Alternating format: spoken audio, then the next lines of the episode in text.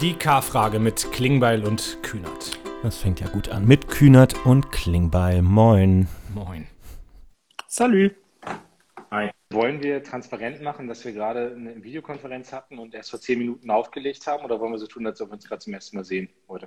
Nee, ich bin dafür, wir machen die erste Variante und ähm, du kannst sagen, was passiert ist und warum du da ganz übereilt raus musstest, weil du noch mal fünf Minuten für dich brauchtest. Ja, ich musste noch mal, ich musste noch mal Mittagessen.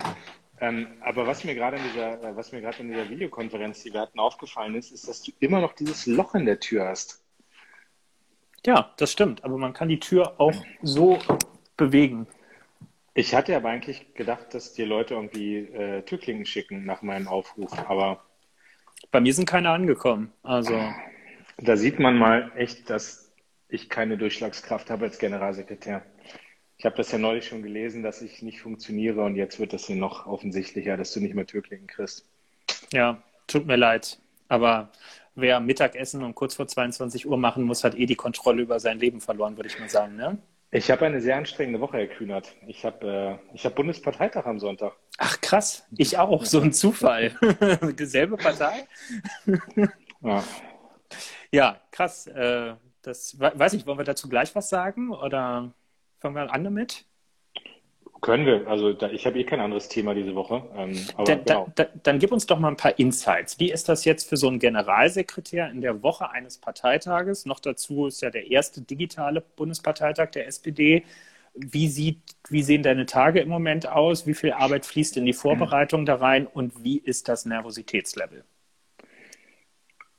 Also das ist jetzt sehr viel auf einmal. Ich, ich habe gerade jeden Tag mit diesem Bundesparteitag in unterschiedlichsten Arten zu tun. Das eine ist ja, dass ich mit meinem tollen Team im Willy Brandt-Haus gerade einfach das ganze Organisatorische vorbereite. Also du hast es ja gerade gesagt, der, wir sind die älteste Partei Europas, aber wir machen zum ersten Mal einen digitalen Parteitag. Also das ist äh, eine ganz besondere Herausforderung und das bereiten wir alles vor. Das findet hier in Berlin statt, im City Cube. Ähm, da sind unterschiedliche Bühnen.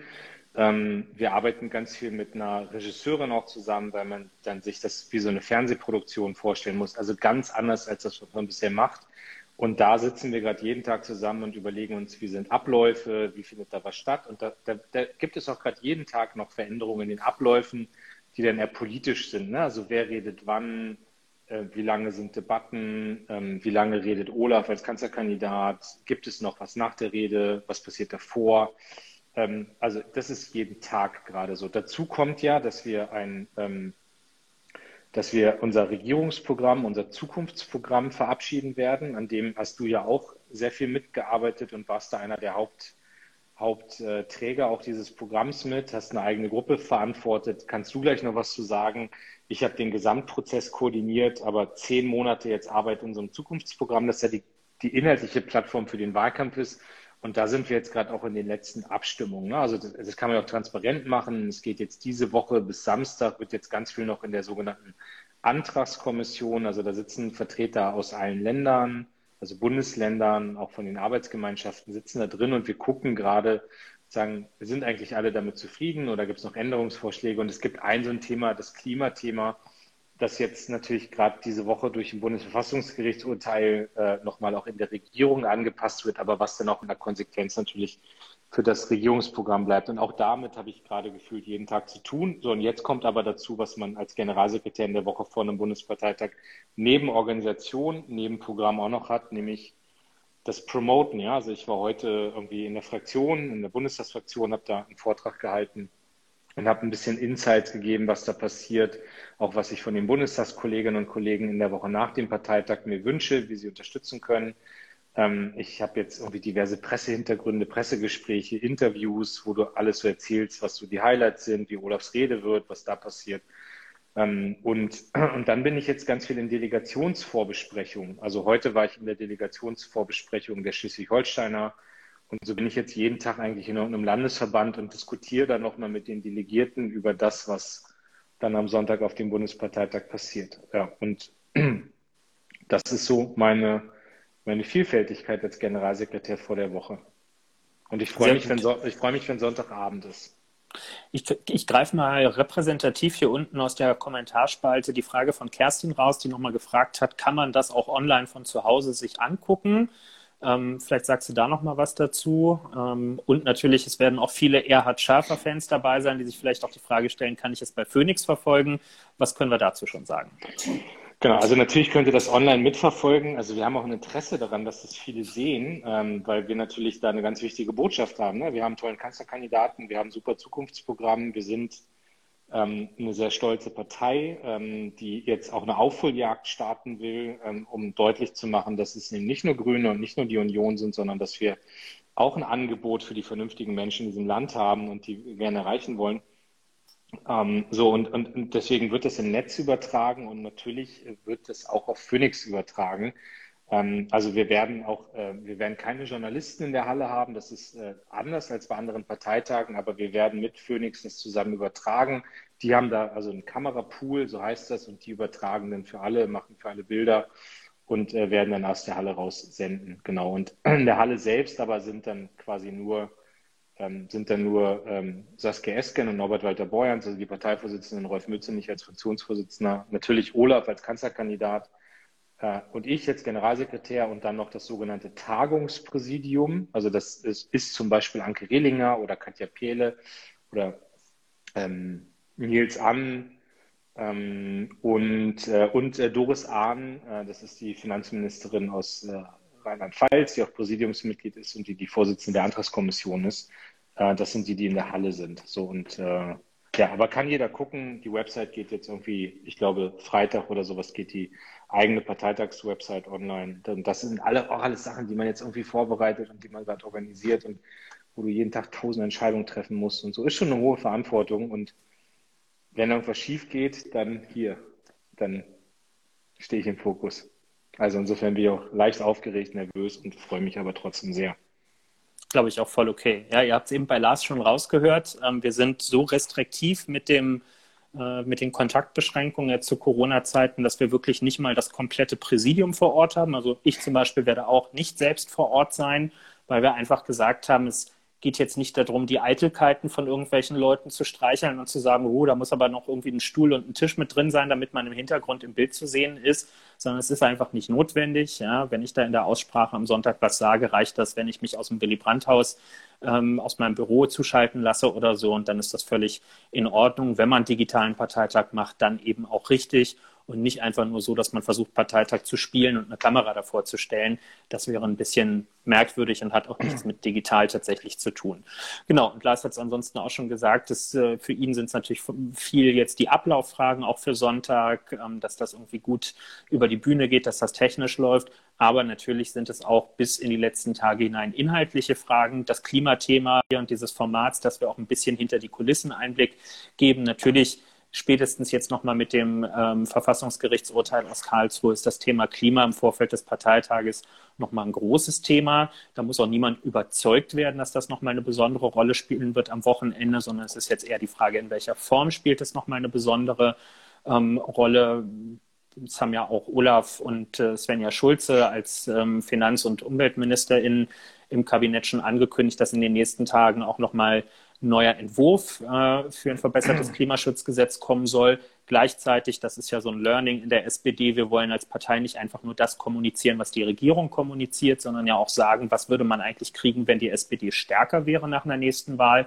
Und das wird unser Job sein am Sonntag, das fürs Klimathema, aber natürlich auch für alle anderen Themen deutlich zu machen. Und ich freue mich jetzt wirklich auch auf diese auf diese ja, Grundsatzrede, die, die Olaf nochmal ähm, halten wird, weil das, wenn man so Wahlkampagnen kennt, weiß man, solche Reden, auch wenn sie nur eine Stunde oder was weiß ich am Ende sind, das können nochmal so richtige Initialzündungen für so einen Wahlkampf sein. Die können für die nächsten Tage und Wochen das, die Themen vorgeben, über die öffentlich diskutiert wird. Die anderen arbeiten sich dann daran ab.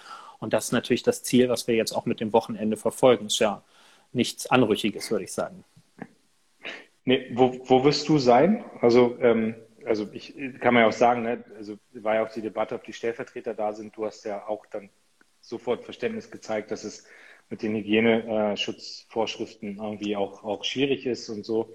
Äh, weißt du schon, von wo du den Parteitag begleitest? Also so wie jetzt hier mit der Türklinke im Hintergrund oder? Nee, ich werde ins Willy Brandt-Haus äh, okay. gehen und der, in, in meinem Büro dort äh, sein, weil einfach, ich bin ja auch Mitglied der Antragskommission und das sind dann irgendwie riesige Papierstapel und ich brauche einen wirklich großen Tisch, den ich da im Büro einfach habe, um das auch alles ausgebreitet vor mir zu haben und irgendwie einen Laptop für die Übertragung und einen, auf dem ich irgendwie nebenbei noch arbeiten kann und so. Das muss, da habe ich dann einen gewissen Perfektionismus, das muss alles stimmen.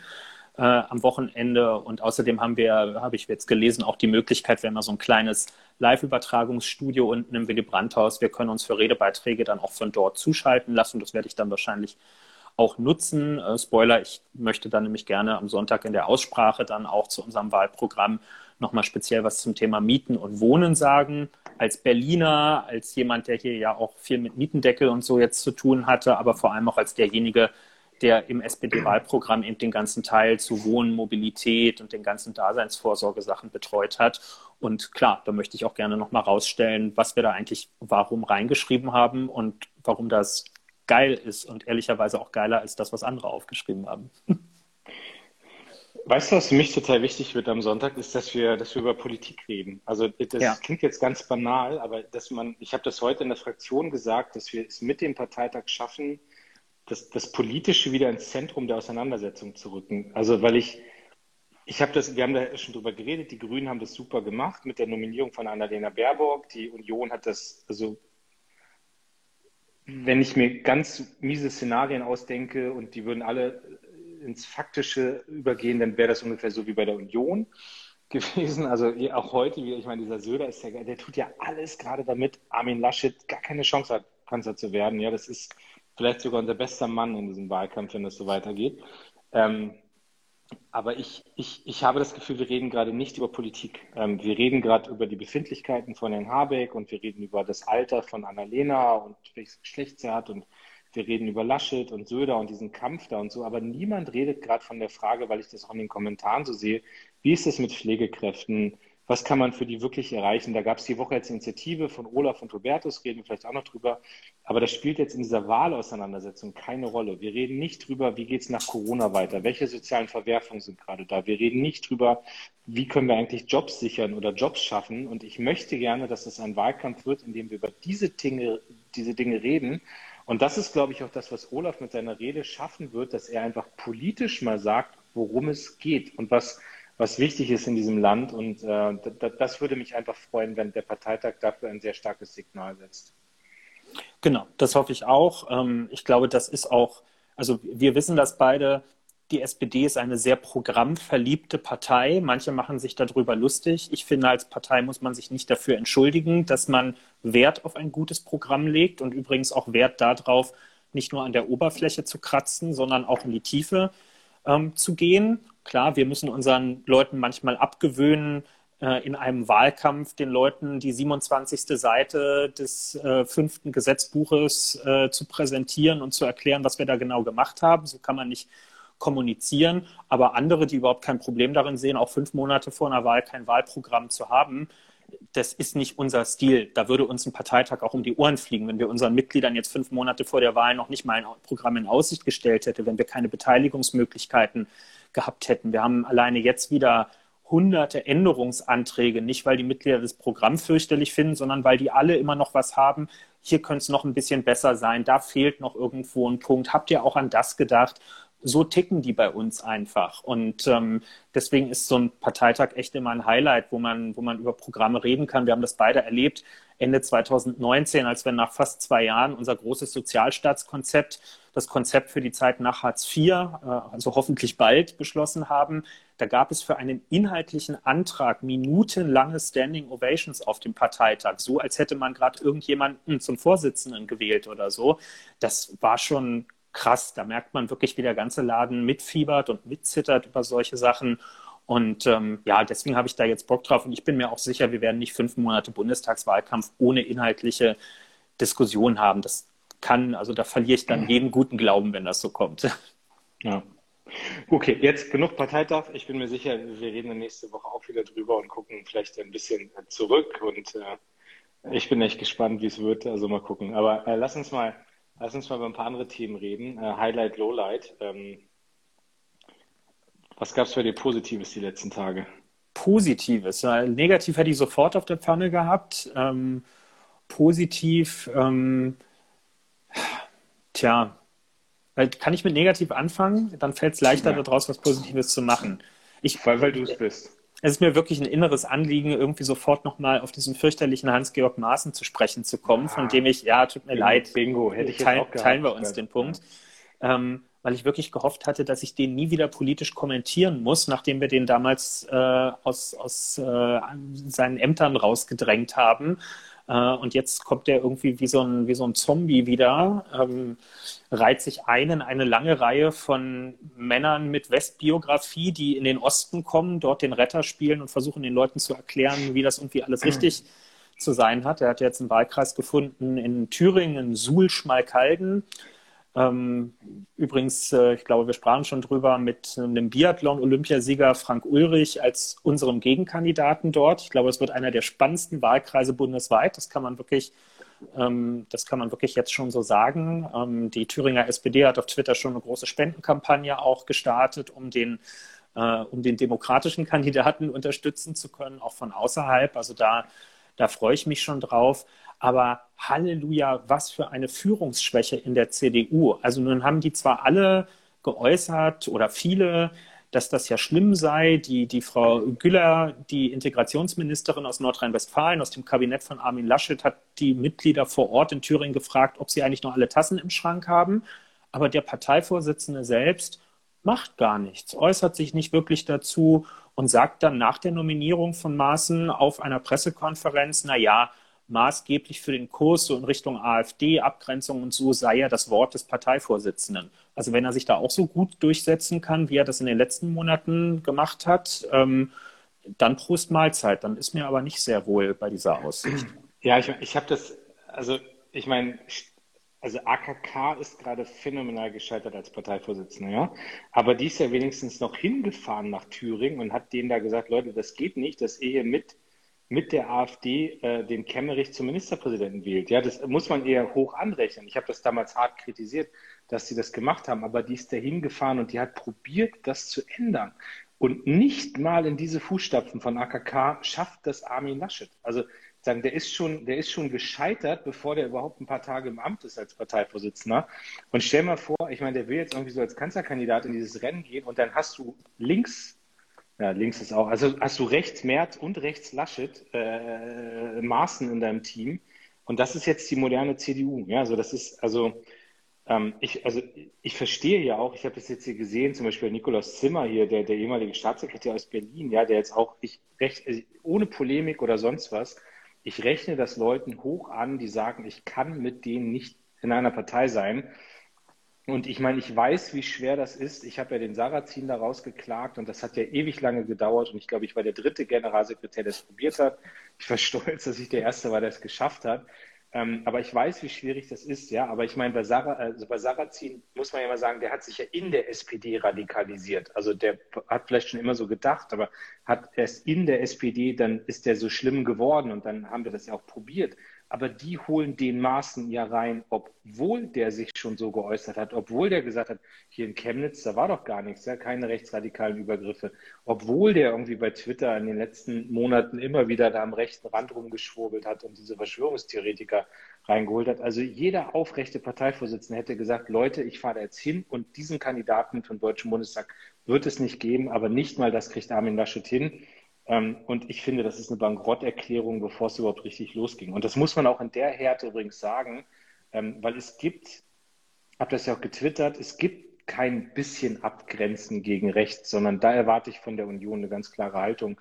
Und dass selbst Markus Blume als Generalsekretär der CSU sagt, dass das jetzt irgendwie nicht so ein dolles Ding ist, was die CDU da gerade macht, sagt ja auch alles. Aber mich hat Maaßen geblockt auf Twitter. Ich kann gar nicht mehr lesen, mich was auch. er schreibt. Ja.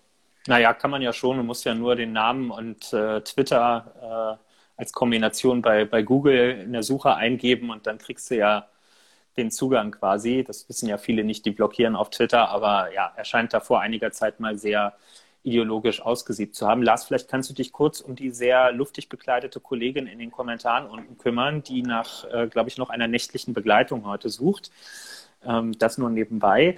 Ähm, ich wollte noch mal auf ein Thema kommen, was ja auch in den, in den äh, Kommentaren angesprochen worden ist, nämlich wie sich die Grünen dazu jetzt eigentlich verhalten. Robert Habeck hat jetzt auf die Frage, ob man denn mit einer CDU, bei der auch Herr Maaßen Bundestagskandidat ist, ob man mit denen koalieren könne, darauf hat er geantwortet, na ja, so ein halbes, ich sage es jetzt in meinen Worten, so ein halbes Dutzend freidrehende Leute, die gibt es halt in jeder Fraktion und die verträgt man grundsätzlich auch, solange der Rest in Ordnung ist. Und ich bin ja grundsätzlich sogar geneigt zu sagen, das ist eine total legitime Aussage und irgendwie die Geschichte des Parlamentarismus zeigt auch, dass das wahrscheinlich halbwegs eine zutreffende Beschreibung äh, ist. Ja, es gab immer wieder Leute, die auch mal korrekt waren und dann später irgendwann völlig weggedreht äh, sind, zum Teil auch im Parlament. Aber wenn ich mir angucke, wie jetzt seit Wochen zum Beispiel ein Cem Özdemir durch die Talkshows dieses Landes tingelt. Und ich gucke sehr viele dieser Talkshows, deswegen weiß ich, dass er wirklich einen sehr gut auswendig gelernten, sehr emotionalen Text hat, den er dann immer vorträgt, wo er auf die Frage nach einem Linksbündnis nicht antwortet, ob er dafür oder dagegen ist, sondern den Leuten einen emotionalen Vortrag hält, dass ja er und seine grüne Partei niemals und nimmer eine Koalition abschließen würden mit irgendeiner Partei, die unklar ist beim Thema Russland und Umgang mit Despoten und China und Menschenrechtsverletzungen und so weiter. So. Und er meint damit die Linke. Und da gibt es ja auch genug Leute, die man konkret kritisieren kann. Ich habe das selber als jemand, der kein Problem mit Linksbündnissen hat, häufig genug getan. Aber ich höre gar nichts von dem und von den Grünen im Moment, wenn es ja nicht nur um Herrn Maaßen geht, sondern ich meine, die Grünen sind Teil einer Jamaika-Regierung in Sachsen wo Herr Kretschmer als Ministerpräsident von der CDU, ich weiß nicht, ist er schon Honorarkonsul von Wladimir Putin mittlerweile, so oft wie er da ist und wie er immer noch mal neu die Einladung ausspricht. Die Sächsinnen und Sachsen würden sich sehr freuen, wenn Herr Putin jetzt mal zu Besuch kommen würde. Hallo, wir sind in der Pandemie, Besuch ist gerade sowieso nicht angesagt und von dem Typen schon mal gar nicht. Wo sind denn da die deutlichen Aussagen, dass man hm. auf der Grundlage nicht miteinander Politik machen kann? Und das ärgert mich einfach, weil das sind, das sind viele kluge Sachen, die, die Habeck oder auch Özdemir sagen, vieles, wo man intuitiv nickt, aber ich finde es einfach nicht konsequent durchargumentiert. Und das ärgert mich und ich hoffe, dass sie damit auch mal ein bisschen konfrontiert werden in diesem Wahlkampf, dass man sich so einfach eben nicht mehr machen kann, wenn man den Anspruch erhebt, das Kanzleramt ähm, besetzen zu wollen nach der Bundestagswahl. Ja, spannender Punkt. Ich meine, also ich, die Grünen sollen das machen, wie sie wollen, aber ich glaube, irgendwann fällt einem das auf die Nase, wenn man da völlig Prinzipien und ähm, tabulos äh, sozusagen äh, in diese Auseinandersetzung reingeht und irgendwie nur noch beliebig ist. Ne? Und das Signal, ich habe das nur auf Twitter gesehen, weil ich heute, wie gesagt, Parteitag, Parteitag, Parteitag so, aber ich habe irgendwo diese Headline gesehen, so Habeck, ja, also mit, mit der CDU kann man trotzdem äh, koalieren, auch wenn Maaßen dabei ist und so. Wenn das die Botschaften sind, die die Grünen jetzt ausstrahlen wollen, okay, aber es, es bestätigt halt das, was ich immer gesagt habe, die Grünen haben sich so krass geändert, auch in den letzten Jahren. Das ist nicht mehr diese Partei, die ich aus dem Wendland kenne, gegen Castor, gegen Atomkraft, also auch mit einer, mit, der, mit einer linken Lebensphilosophie, sondern da ist ganz viel Mitte, da ist ganz viel, äh, also im Sinne von, im Sinne auch von Akzeptanz gegenüber konservativ. Und äh, ich glaube, das fällt dann irgendwann auch auf die Füße. Also so, das muss man einfach sehen. Werden wir weiter beobachten und auch hier weiter drüber reden, ähm, wie das mit den Grünen geht. Ähm, genau, also dein Highlight, äh, dein Lowlight ist meins auch. Also ich habe, ja, Maßen ist meins. Hast du ein Highlight mittlerweile? Du hast gesagt, du wolltest daraus ableiten. Ich versuche die ganze Zeit irgendwas im Kopf zu konstruieren, was ich noch Positives aus dem 1. Mai ziehen kann, aber irgendwie war das eine ziemlich traurige Veranstaltung, weil ich den ganzen Tag zu Hause gesessen habe. Ähm, ich ich habe damit. Das, das hatte ich mir in der Tat auch als Lowlight überlegt, dass ich ja. den 1. Mai diesmal irgendwie einfach ganz anders gemacht habe als gefühlt in 100 Jahren davor. Also das war so, ich, ich konnte zum ersten Mal am 1. Mai auspennen. So, das ist jetzt irgendwie gar nicht schlecht, aber es fühlt sich trotzdem doof an. Ja, so das ist, ich habe ja. eigentlich, eigentlich hasse ich es immer, wenn du am 1. Mai irgendwie weißt, alle Kumpels schlafen aus und du musst aber aufstehen und musst morgens losmarschieren. Ähm, aber irgendwie fühlte sich das nicht richtig an, nichts ja. zu machen am 1. Mai ich hatte zumindest, ähm, wir haben eine, eine vorsichtige Tradition weiterleben lassen aus dem letzten Jahr, nämlich wir haben mit den Jusos äh, am Freitagabend einen digitalen Tanz in den Mai aus dem Willy Brandt-Haus gemacht. Ähm, Tanz in den Mai gehört ja immer auch so ein bisschen am Vorabend des 1. Mai dazu.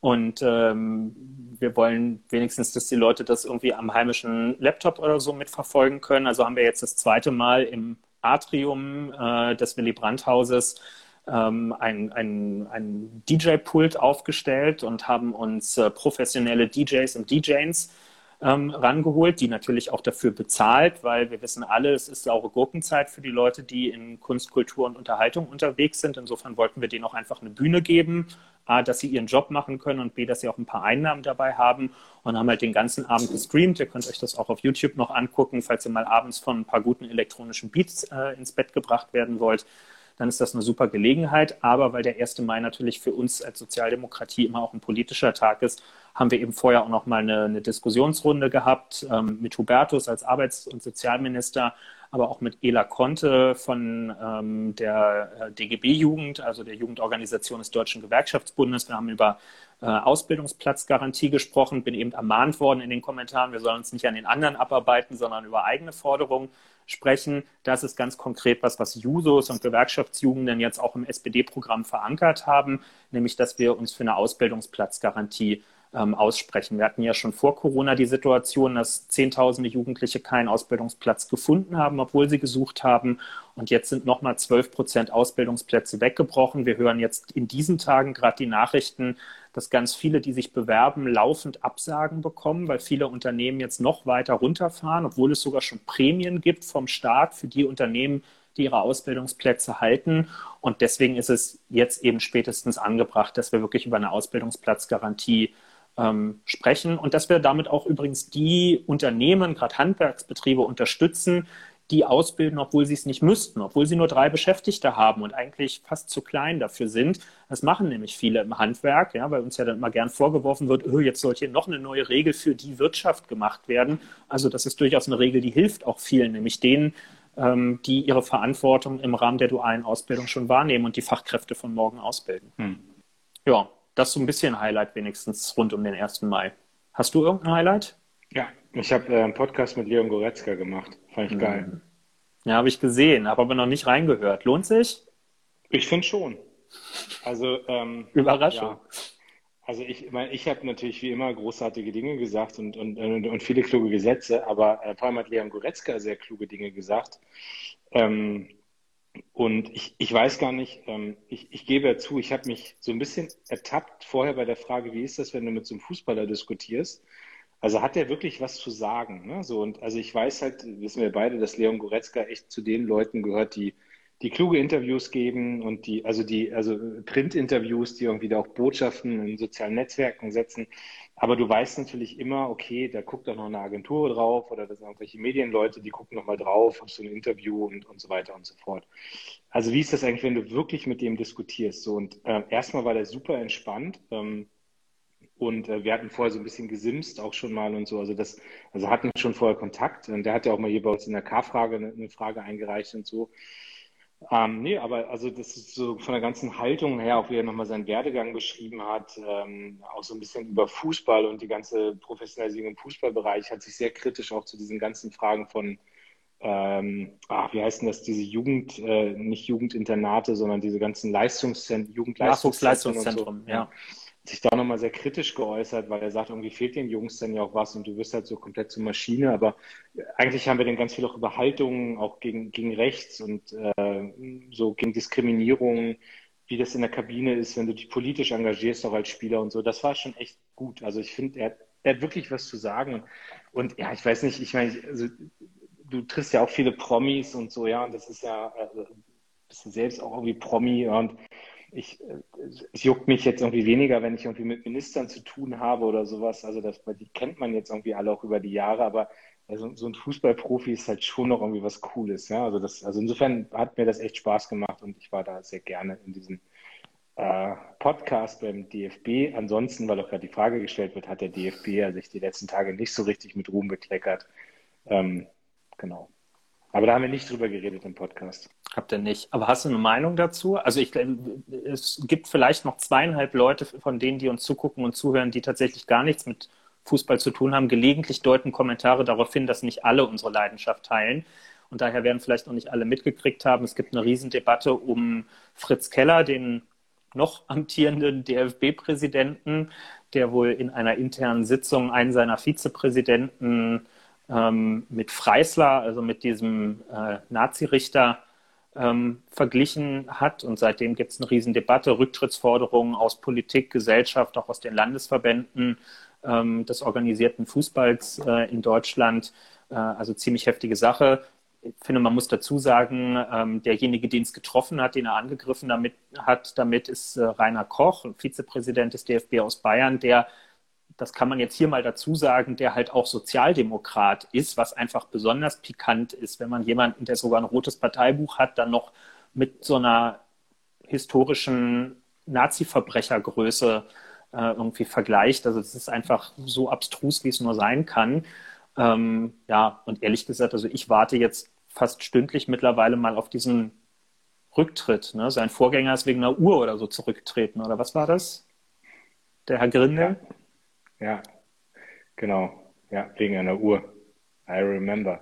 Den kenne ich noch. Äh, ja, du keine. Also ich, ich, ich finde es, also vor allem, ich habe das Gefühl, dass dieser Laden hier überhaupt nicht mehr zur Ruhe kommt. Und ähm, ich, ich, du meinst jetzt den DFB, nicht, ne? Den DFB, ja, genau. Also nicht, nicht der Uhrenladen. Aber Oder die SPD, man weiß es ja immer nicht so. Ja, ne, da die ist die SPD ja viel besser aufgestellt als die DFB. Also das ist so. Nazi-Vergleiche gibt es bei uns nicht und wir sind schon ein bisschen ruhiger und ähm, nee, also ich, du kannst ja nur den Kopf schütteln. So, ich, ich meine, ich kenne die ja auch alle, so ich habe auch mit dem, mit dem, äh, mit dem Präsidenten, mit dem Keller da irgendwie mal zu tun gehabt, so, das ist, aber das, das geht nicht. Also du kannst in so einer Funktion, in so einer, in so einem Amt, kannst du da nicht mit Nazi vergleichen um dich schmeißen, egal was da vorgefallen ist. Dafür gibt es keinerlei Entschuldigung. Und wenn jetzt die Landesverbände das Vertrauen entzogen haben, so das weißt du auch, dann kannst du dann nicht mehr bleiben. So, das ist dann einfach so, ja. Ja, also so. Äh, DFB erneuern. Punkt. So. Rudi ähm, Völler übernimmt bald, sehr gut. Nee, Philipp Lahm. Philipp muss das machen. Ich bin für Philipp Lahm. Guter Mann. Okay. Vielleicht auch einfach Flick. mal eine Frau. Und Hansi Flick, ja, ich habe heute gelesen, Dagmar Freitag ist im Gespräch, habe ich irgendwo gelesen heute.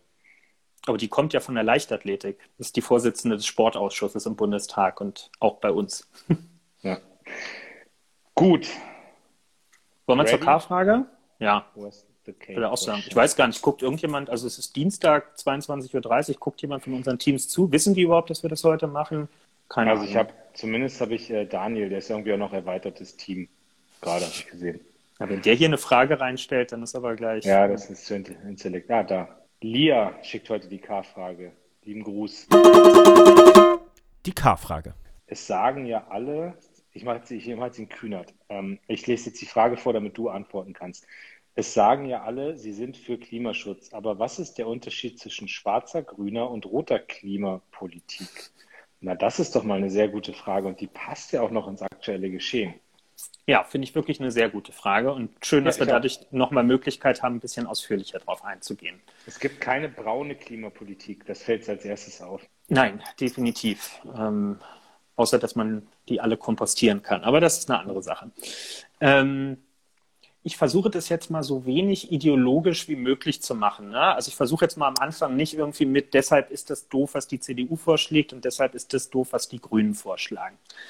Ich meine Wahrnehmung ist, dass wir jetzt, aber wirklich erst in den letzten ein, zwei Jahren an einem Punkt sind, wo in, bei Roten, bei Grünen, bei Schwarzen mehrheitlich auf jeden Fall bis fast komplett sich eigentlich ja die Erkenntnis durchgesetzt hat, Klimaschutz ist nicht irgendein Nebenthema, sondern ist in den nächsten zwei bis drei Jahrzehnten ein bestimmendes Thema, was darüber entscheidet, auf welcher Grundlage wir beide in etwas höherem Alter und vor allem die, die alle noch nach uns kommen, auf dieser Erde weiter leben, arbeiten und sonstige Dinge ähm, tun können und das schneller bei allen Maßnahmen, die wir ergreifen, besser ist als langsamer. Das find, trifft sich, also das schlägt sich dann nieder in Pariser Klimaschutzabkommen und so weiter. Da gibt es jetzt eigentlich auch keine demokratische Partei mehr, die im Grundsatz sagt, das ist falsch oder so. Das ist vom Bekenntnis her ist das State of the Art. Da sagen alle, ja, ja, das ist schon Paris, wir haben Unterschiede darin, wie wir das machen wollen, aber die Ziele da drin, doch, doch, das teilen wir. Und Paris sagt ja zum Beispiel maximal 2 Grad, besser 1,5 Grad maximale Erderwärmung. Ähm, und insofern ist man da erstmal nicht so weit auseinander. So, und jetzt kommt man zu der Frage, wie macht man das dann? Einerseits in einem globalen Kontext, den lasse ich jetzt mal weg, sonst sind wir morgen noch nicht fertig, ähm, aber zumindest mal in so einem Land ähm, wie Deutschland. Und ähm, ich fange jetzt einfach mal mit uns an, weil es, glaube ich, am einfachsten zu sagen ist. Es hat ja Gründe, weshalb das Kern, das Herzstück der rot-grünen Regierungsjahre 98 bis 2005 die Energiewende gewesen ist. Das war nämlich eigentlich mal der rot-grüne Konsens. Richtig was fürs Klima zu machen, bedeutet aus unserer Perspektive, diese Energiewende zu machen, also dafür zu sorgen, dass die Energiequellen, aus denen heraus wir unsere Industrie betreiben, mobil sind, unsere Haushalte versorgen und so weiter, dass die so schnell wie irgend möglich 100 Prozent auf erneuerbare umgestellt sind. Ja, weil die, die ganzen Millionen Ladesäulen für E-Autos, die nutzen mir ja nichts, wenn der Strom, der da rauskommt, immer noch ein fossiler Strom zu großen Teilen ist. Dann habe ich ja keine E-Mobilität, wie man sie sich vorstellt, keine grüne Mobilität, sondern dann habe ich fancy teure Autos, die aber genauso dreckig betrieben sind wie der Rest vorher. Deswegen steht das für uns im Vordergrund. Und da kommen wir jetzt wahrscheinlich an den Punkt, wo man am ehesten einen Unterschied rausarbeiten kann. Wer zahlt die Party am Ende? Einfach nur zu sagen, das ist notwendig, dass das passiert, ist ja noch keine Antwort darauf, wie die Lasten ähm, verteilt werden. Und wir kommen zum Beispiel in der SPD immer wieder auf ein Thema, nämlich das der Mieten, an dem man das super deutlich machen kann, worum es geht. Wenn jetzt CO2-Preise oder Steuern, wie auch immer man es nennt und ausgestaltet, erhoben werden, dann soll das ja darauf drängen zu sagen, Menschen ändern ihr Verhalten, ihre Mobilität und so weiter, wenn es zu teuer wird. Irgendwann kommen sie alleine auf die Idee zu sagen, wenigstens für den eigenen Geldbeutel, ich mache das anders. Aber was ist denn, wenn ich Mieter in einem Haus mit einer Ölheizung bin und gar nicht darauf Einfluss habe, ob diese Ölheizung ausgewechselt wird, aber jedes Jahr mehr Nebenkosten zahlen muss, weil die Heizkosten teurer und teurer und teurer werden? Dann geht doch diese Rechnung nicht auf. Und das ist eigentlich im Kern das, worum es uns beim Klimaschutz und damit bei der Energiewende geht auf diejenigen abzuzielen, die, obwohl sie es könnten und obwohl wir sie fördern mit Millionen und Milliardenbeträgen, die im Weg stehen, wenn es darum geht, Gebäude, Verkehr und den industriellen Sektor konsequent auf Klimaschutz umzustellen. Ich fange damit, also das stelle ich jetzt einfach mal so als, als äh, Statement für den Anfang in den Raum, ähm, weil ich glaube, das ist ein bisschen unser Unique Selling Point eigentlich in der ganzen Debatte.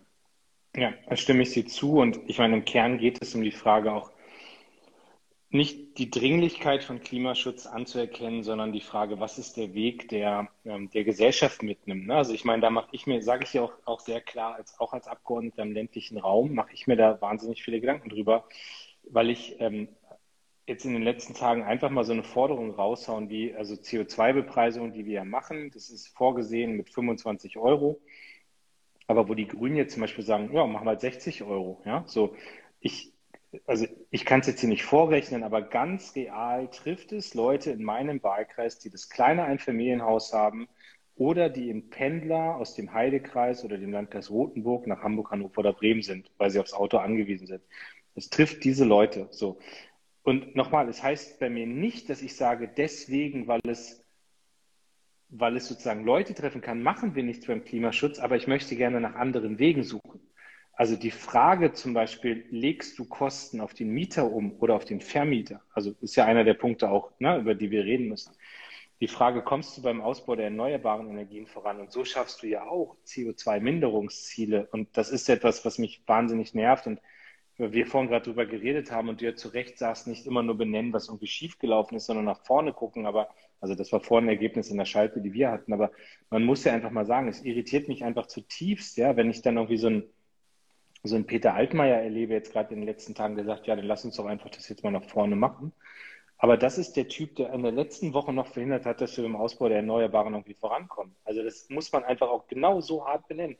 Mit dieser Stromlüge, die aus dem Wirtschaftsministerium kommt, wo eigentlich gar nicht mehr Bedarf beim Strom gesehen wird, um den Ausbau der Erneuerbaren zu verhindern.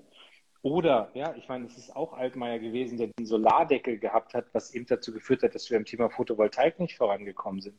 So, ich kann mir da vieles vorstellen, ja. Eine, eine Solarpflicht für Neubauten, für öffentliche Gebäude, können wir über alles reden. Das sind alles Schritte, die jetzt notwendig sind, ähm, energetische Gebäudesanierung, ja, also Anreizprogramme zu setzen, damit da auch massiv investiert wird, würde übrigens auch den Mittelstand und das Handwerk stärken, können wir alles machen. Alles war nicht möglich. So und jetzt ähm, und, und wir beide kennen gut den Matthias Meersch, der das verhandelt hat, auch für die SPD-Fraktion. Und wenn du dann siehst, wie gefrustet unsere Fachleute sind, dass sie am Wirtschaftsministerium scheitern und dann haut der Altmaier jetzt einfach raus, ja, dann machen wir das jetzt halt, ja, so mit, mit äh, Bundesverfassungsgerichtsurteil äh, und dann setzen wir das jetzt irgendwie um.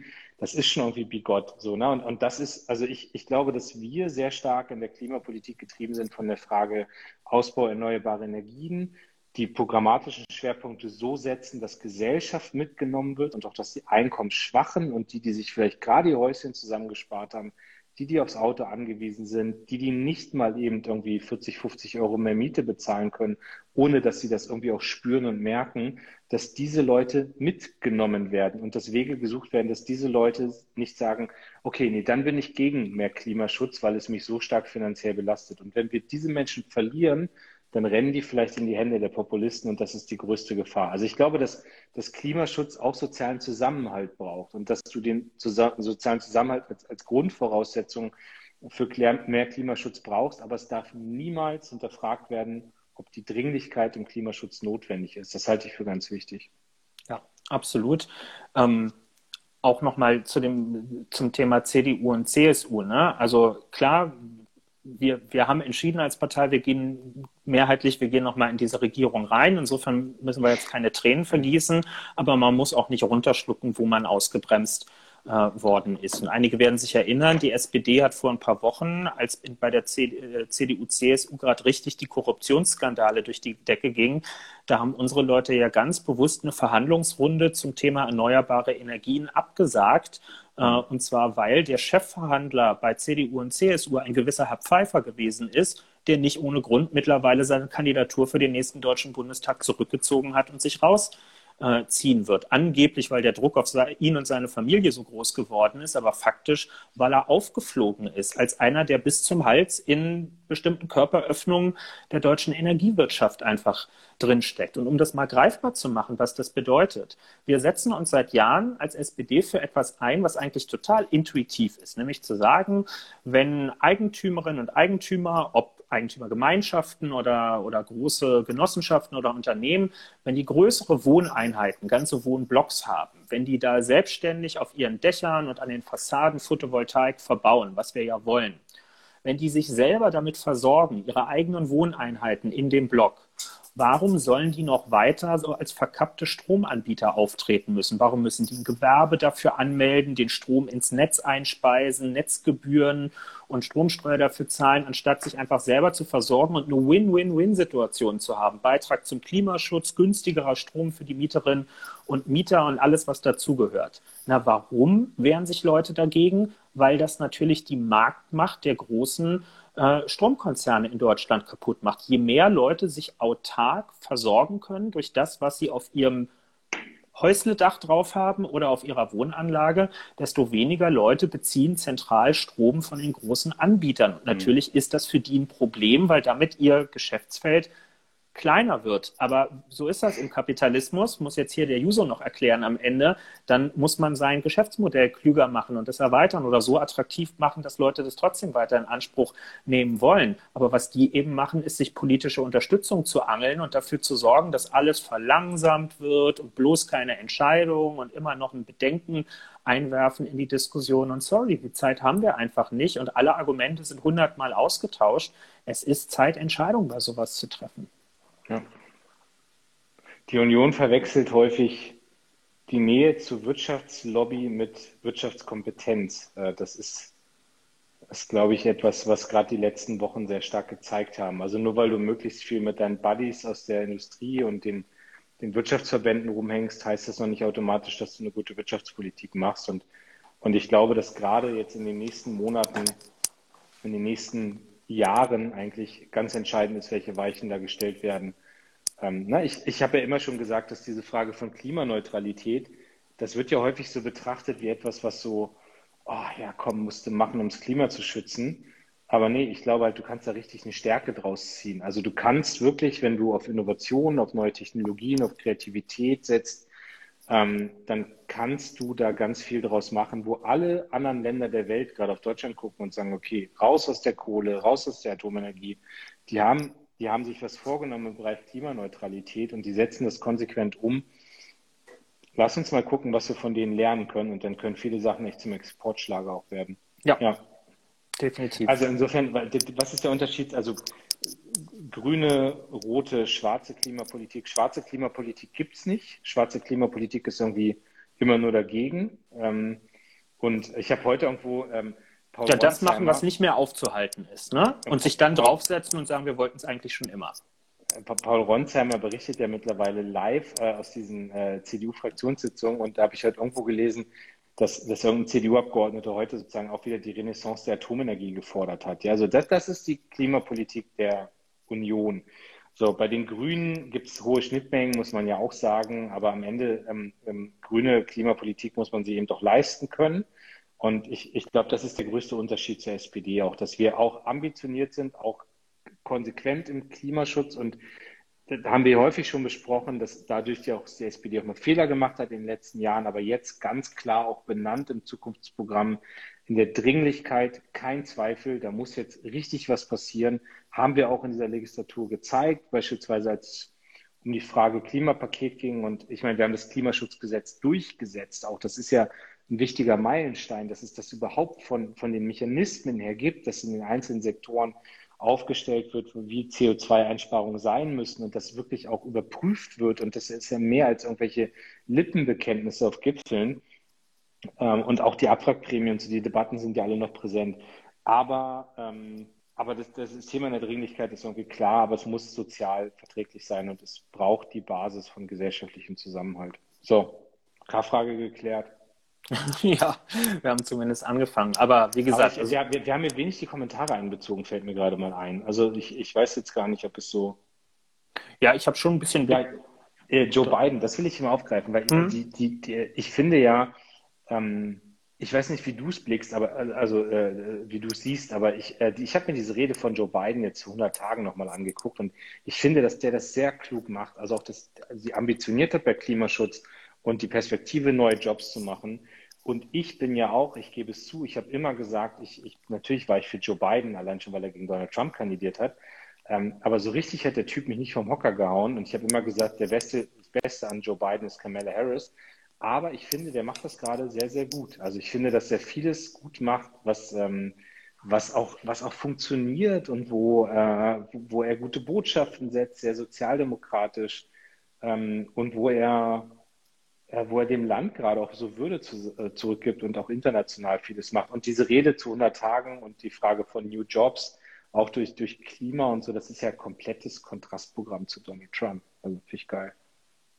Ja, und im selben Moment, weil das ja, das, das wurde uns ja jetzt über Jahre immer erklärt als das, wo die demokratische und Mitte-Links-Politik zusammenbricht. Im selben Moment sagt er, ähm, gewisse Zuzugskontingente für Geflüchtete und Leute, die auch aus dem panamerikanischen Raum Richtung USA kommen, hat er jetzt vervierfacht ähm, kürzlich und damit deutlich gemacht, dass er da auch bereit ist, mehr Verantwortung auch in einem humanitären Kontext zu übernehmen. Das eine tun, ohne das andere zu lassen. Es geht eben doch beides. Und man kann Leuten, die skeptisch sind mit Blick auf solche Entscheidungen, eben klar machen, come on, wir sorgen für eine bessere Jobsituation, wir machen industriellen Wandel mit euch zusammen im Zeitalter des Klimaschutzes. Wir rufen die Staatschefinnen und Chefs der Welt für eine entsprechende Konferenz zusammen und so weiter. Ähm, wir fahren harte Auseinandersetzungen mit China, wenn es um Handels- und, Menschenrechtsfragen auch gehen. Aber wir können eben auch gleichzeitig uns um Fragen von Flucht und Migration äh, kümmern und klare Botschaften ähm, unter anderem an die, an die BPOC-Community, wenn es irgendwie, wie jetzt jüngstes Urteil zum, äh, zum Mord an George Floyd gegeben hat oder so, senden, ohne so zu tun, als ginge das nicht alles unter einem Hut. Und das ist, finde ich, schon das alles mit Vorsicht zu genießen. Es sind noch erst die ersten Monate der Amtszeit, da werden noch krasse Bewährungsproben kommen. Irgendwann sind dann die ähm, die, die Wahlen zur Hälfte, wo, wo eben für Senat und Repräsentantenhaus wichtige Sitze wieder nachgewählt werden. Und es ist ja häufig so, dass die Mehrheiten, die am Anfang da sind, dass man die dann verliert in beiden Kammern nach den ersten zwei Jahren. Also das wird der eigentlich entscheidende Punkt werden. Aber für den Moment muss ich auch sagen, Hut ab. Also sehr, sehr sauber. Und Merkposten für die SPD. Ähm, sehr geschlossen auch nach innen, was die da machen. Ne? Also hat irgendwo, ich, ich nehme Alexandria Ocasio-Cortez weiterhin wahr, aber ich nehme sie nicht irgendwie als Querulantin wahr, die jetzt die ganze Zeit von der Seite reinruft und sagt, äh, ich hätte mir aber lieber Bernie Sanders gewünscht und der hätte das alles viel geiler gemacht oder so, sondern das ist ein produktiver, innerparteilicher Dialogprozess, der da auch stattfindet und natürlich eine Einbeziehung von sozialen Bewegungen. Und ich finde echt, dass die einen Sprung gemacht haben da jetzt in, in den letzten Monaten. Ja, definitiv. Ich glaube, er ist auch sehr integrativ, was die Partei angeht. Ey, sag mal, ich, hast du noch fünf Minuten, äh, können wir fünf Minuten überziehen? Weil ich habe ein Thema noch, über das ich gerne noch reden würde. Das hat jetzt nichts mit der K-Frage zu tun, aber das haben auch ganz viele gefragt. Ähm, ich habe übrigens die ganze Zeit so ein Klickern im Ohr. Ich weiß nicht, ist das bei dir irgendwo her oder was? Sorry, das ist hier mal, wenn, das, wenn ich das Kabel so nachlässig hängen lasse. Jetzt müsste es wieder gehen. Ähm, ich, äh, weil das Corona-Thema ist ja immer noch da, ne? Und ich finde, wir sollten noch mal fünf Minuten drüber reden, dass jetzt irgendwie so gerade diese krassen äh, Bewegungen sind, auch zum, zum Lockern. Ähm, mhm. Ich, ähm, wie, wie geht's denn dir damit? Wie denkst denn du darüber? Also, weil ich ich merke ja, das macht was mit mir. Ne? Also ich gucke jetzt gerade so, also in Niedersachsen gibt es jetzt neue Verordnungen. Wenn du sieben Tage unter 100 bist, dann kannst du ab nächste Woche die Außengastronomie wieder aufmachen. Und ich, und ich sehe mich so vor meinem inneren Auge schon nächste Woche Himmelfahrt in sämtlichen Restaurants meines Wahlkreises so nacheinander einfach sitzen äh, und kriege total gute Laune, wenn ich daran denke. Aber dann rufe ich mir wieder ins Bewusstsein, wir haben da eigentlich noch irgendwie vorletzte Woche echt krass über diese Notbremse gestritten und jetzt geht das alles irgendwie so wahnsinnig schnell. Also ähm, wie, wie guckst du da drauf? Ich musste gerade lachen, weil Tim unten in den Kommentaren ASMR Kevin geschrieben hat und ich mich darin sehr gut wiederfinde in diesem Kommentar. Dankeschön, das heitert meinen Abend auf. Ähm, aber das nur nebenbei. Ja, Darf ich jetzt sagen, dass ich hier nicht verstehe? Also ist es diese eine Jugendsprache oder was ist das? ASMR ist ein Phänomen, das kannst du dir nachher mal auf YouTube angucken. Ich glaube, es ist die Abkürzung für Autonomous Sensory Meridian Respond, wenn ich es richtig zusammenkriege. Und das ist so ein so Tapping und Scratching-Geräusche, die stundenlang auf Videos festgehalten sind und sowas hören sich Leute zum Einschlafen oder Entspannen an. Es gibt wohl wissenschaftlich 20 bis 25 Prozent der Leute, die da drauf reagieren und das einfach als sehr angenehm empfinden. Und alle anderen gucken drauf und denken, sagt habt ihr einen Schaden? Und ich gehöre zu den 25 Prozent. Ich finde das total geil. Also ich habe mich jetzt geoutet an dieser Stelle. Grüße gehen raus an alle, die das auch klasse finden. Okay, so. es gibt, gibt eine App, die heißt Headspace, finde ich besser, aber gut, egal. Ja, naja, guck's dir mal an nachher. Okay. Ähm, so, Öffnungsschritte. Ja, ähm, es geht jetzt alles sehr, sehr schnell gefühlt. Ähm, also vor allem reden ja die über Öffnungen, die noch gar nicht die passenden Zahlen in ihren Bundesländern haben, während das Bundesland, was die Zahlen schon erfüllt, nämlich Hamburg, äh, die sind jetzt die kritischen fünf oder sechs Tage äh, mittlerweile unter der 100. Die könnten jetzt öffnen und haben ganz bewusst gesagt, sie werden Freitag Öffnungsvorschläge unterbreiten, was ich sehr klug finde, nämlich zu sagen, lieber noch ein bisschen extra Frist nehmen, um auch ganz sicher gehen zu können, dass man nicht mit den ersten Öffnungen sofort wieder hochgeht und der ganze Scheiß von vorne äh, anfängt und man irgendwie in, im nächsten Lockdown drin sitzt. Das finde ich erstmal eine richtige Herangehensweise. Ähm, gleichzeitig, also ich bin rational immer total im Team Vorsicht aus einer persönlichen Perspektive. Für mich, ich habe jetzt nach 14 Monaten des Verzichts, also ich habe jetzt kein Bedürfnis, dass jetzt unbedingt in einer Woche alles Mögliche offen sein muss. Ja, das ist jetzt für mich macht sich die Rückkehr zum guten Leben nicht daran fest, ob ich nächste Woche im Kino sitzen kann.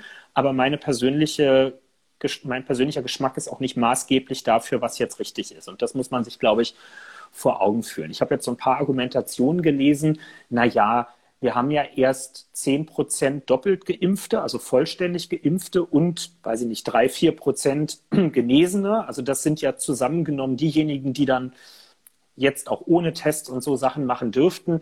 Das rechnet sich ja gar nicht in vielen Gewerbebereichen. Ich finde, das ist eine Argumentation, die sollte man nicht politisch treffen, sondern das soll bitte ein Kinobetreiber, eine Kinobetreiberin selbst entscheiden, ob es sich lohnt, für zehn Leute aufzumachen oder ob die nicht vielleicht auch einfach mal wieder aufmachen wollen, ob die nicht ihren Beschäftigten mal wieder die Möglichkeit geben wollen, in den Arbeitsalltag zu kommen. Ich habe in meinem Wahlkreis letzte Woche einen Digital-Talk mit ein paar Leuten aus der Gastronomie gehabt. Die Gastronomen haben mir zum Beispiel gesagt, ihre Leute gehen ihnen gerade alle von der Fahne. Und zwar nicht wegen Lohneinbußen. Die kriegen seit einem Jahr Kurzarbeitergeld und die meisten von denen, mit denen ich gesprochen habe, stocken das Kurzarbeitergeld freiwillig auf die volle Höhe auf 100 Prozent aus. Sondern die Leute gehen in verloren, das sagen die auch ganz klar, Chef, wir wollen mal wieder arbeiten. Und in einem Pflegeheim kann ich jetzt arbeiten. Und bei einem Sicherheitsdienst kann ich jetzt arbeiten. Und das örtliche Ordnungsamt sucht auch Leute. Und ich will jetzt einfach mal wieder morgens aufstehen und eine Aufgabe haben. Und ich finde, sowas kann man nicht einfach runterfallen lassen. Das ist, wenn geöffnet wird, dann in dem Bewusstsein, denn entscheiden Geschäftsinhaberinnen und Inhaber eben auch selber, wann sie was in welchem Umfang für die Leute, die dürfen, anbieten. So sehe ich Klar. das dann. Ja. Ja, ich, ich finde, also es soll jetzt in Niedersachsen morgen eine neue Verordnung geben, mal gucken, wie die ist. Ähm, aber ich, also ich kann nicht verhehlen, dass dieser Gedanke irgendwo mal wieder im Restaurant, Außengastronomie, Sonne, also der Gedanke ist schon ganz geil. Ja, du klar, Gastronomie. Ich meine, immerhin haben die Eisbuden jetzt auf. Das ist ja schon mal so Sparversion von Gastronomie, die da so ein bisschen zum Zuge kommt im Moment. Aber total. Also ich. Ja, wir bräuchten das so richtig gutes Wetter. Das wäre noch besser. Aber das ist so. Ja, weiß nicht. Es ist halt ein, also ich, ich versuche mir, wenn, wenn ich einen schlechten Tag habe und mich mal wieder ärgere, was alles nicht geht, versuche ich immer wirklich ein bisschen an die zu denken, denen halt echt einschneidende Sachen verloren gegangen sind. Ne? Die, die keine Abi-Partys hatten, die Kinder, die jetzt ihren zweiten Kindergeburtstag hintereinander nicht richtig feiern konnten. Ich war mit, mit den Jungs aus meiner WG, waren wir am Wochenende irgendwie draußen ein bisschen Tischtennis spielen an so einer öffentlichen Tischtennisplatte und an der Platte neben uns war halt so ein Kindergeburtstag. Alle fröstelnd draußen im Freien haben sie da Schnitzeljagd äh, gemacht und irgendwie zitternd aus ihren Pappbechern so ein bisschen Kakao oder so getrunken zwischendurch. Also cool, dass sie überhaupt was machen konnten, aber eigentlich unwürdige Bedingungen, ja, oder weiß ich nicht, mein Vater wird in zweieinhalb Wochen, hat der 60. Geburtstag. Ich glaube, den hat er sich auch anders vorgestellt als das, was jetzt möglich sein wird am Ende. Und da ist immer der Moment, wo ich so denke, okay, das andere trifft es noch viel, viel härter im Moment. Das habe ich auch total oft, ne? Also, dass man dann irgendwie mit den Sachen, die einen selbst umtreiben, dass man immer wieder denkt, komm mal klar. Also, das ist irgendwie das, was wir an Herausforderungen haben, so, das ist, das ist Pillepalle im Vergleich zu dem, was was viele Menschen gerade durchmachen. Ne? Und wir reden noch nicht von denen, die durch Corona jemanden verloren haben. So, das kommt ja auch noch, das ist ja das Krasseste so. Ne? Und ich habe jetzt irgendwo einen Artikel gelesen, hat jemand beide Eltern und Bruder verloren und so durch, durch diese Pandemie und so. Das ist alles ähm, so. Und, und trotzdem glaube ich aber, dass nach 14 Monaten jeder irgendwie sein Päckchen zu tragen hat und das ist, äh, das ist ja mit der Gesellschaft was macht. So. Und dass jeder sich auch mal, egal wie privilegiert man ist oder egal wo man steht, dass jeder auch sich mal schlecht fühlen darf in diesen Tagen. So, das ist, glaube ich, auch, also derjenige, der seit 14 Monaten völlig unbeschwert durch diese Pandemie durchkommt und der alles äh, gut hinkriegt, äh, den habe ich auch noch nicht getroffen, so in den letzten Wochen. Aber egal, ich, gut, wir werden das mal weiter verfolgen. Ich, ich fand nur erstaunlich, will ich jetzt auch, will ich gar nicht politisch sagen oder nicht ketzerisch oder so, aber dass Markus Söder jetzt auch wieder irgendwie so brachial auf mit aufmachen und so, das, das ist so, so Flip-Flop, ne? Also das, deswegen bin ich auch eher bei Team Vorsicht, also öffnen mit Vorsicht, äh, aber auch ein bisschen gucken, wie man jetzt Sachen hinkriegen kann. So long, Kevin. Ja, voilà. Ich frage jetzt mal nicht, was ansteht, weil wir würden wahrscheinlich beide Bundesparteitag antworten. Genau. Ähm, Rückblick dann nächste Woche. Aber ich ist gerade nach Musiktipps gefragt worden und da will ich doch noch was loswerden, weil wir haben ja neulich über Danger Dan geredet und ich habe ja gesagt, dass ich mich bei dem Song nicht so richtig dazu hinreißen kann, den zu empfehlen, weil eben diese mit Gewalt, Verherrlichung und so weiter und so fort drin ist. Aber jetzt ist das Album von Danger dann rausgekommen und das ist echt grandios. Also äh, hörst du dir auch mal an. Äh, es kommt, nein, ich wollte jetzt wieder was über Roland Kaiser sagen, aber hörst dir an, grandioses Album. Ich finde es großartig, sehr, sehr toll. Also das äh, macht euch über Tage glücklich, dieses Album. Ja, wenn euch das nicht reicht, hört euch danach das gar nicht mehr ganz so neue Album von Maximo Park an. Das kann ich sehr empfehlen. Und dann oh. schreibt er uns nächste Woche, was ihr besser gefunden habt. Ich sehe, ich sehe Fortschritte, Herr Kühnert. Sehr gut. Wir machen ja noch richtig Musik aus dir. Genau. Außerdem äh, gibt es jetzt hier, ähm, äh, ich war bei Sebastian Merget in dieser YouTube-Show und habe Ukulele gespielt. Und der war noch schlechter als du. Ich habe mich auch lustig gemacht über dich ähm, weil, weil du ja damals beim Ukulele-Raten irgendwie nichts gebacken gekriegt hast, aber der hat auch nichts gebacken. Beatles habe ich erraten damals, das weiß ja, ich habe ja gesagt, du hattest einen Song, der hatte, der hatte gar keinen. Ähm, aber ich habe heute nochmal bestätigt bekommen auf dem Instagram-Kanal, man erkennt, dass ich Coldplay gespielt habe. In diesem Sinne, nächsten Montag sehen wir uns wieder, wenn ich dann noch da bin nach dem Bundesparteitag. Genau, guckt alle Phoenix oder auf unseren Kanälen am Sonntag, dann könnt ihr mitreden und uns in den Kommentaren mitteilen, wie gut unsere Performance war. Und ansonsten kann ich nochmal sagen, wir sind aufgeflogen gerade in den Kommentaren. Es hat nämlich jemand geschrieben, die Türen hinter uns sehen ganz ähnlich aus. Ihr habt es rausbekommen. Immer wenn wir fertig sind, machen wir hier aus, gehen durch die Tür, setzen uns gemeinsam ins Wohnzimmer und gucken noch äh, eine Folge Family Guy. Aber sagt es nicht weiter. Schöne Grüße nach äh, Schöneberg, oder? Nee. Exakt. Aus Charlottenburg. In diesem Sinne. Kevin, schönen Abend. Bis morgen. Macht's gut, Nachbarn, würde Kurt Krömer sagen. Ciao. Tschüss.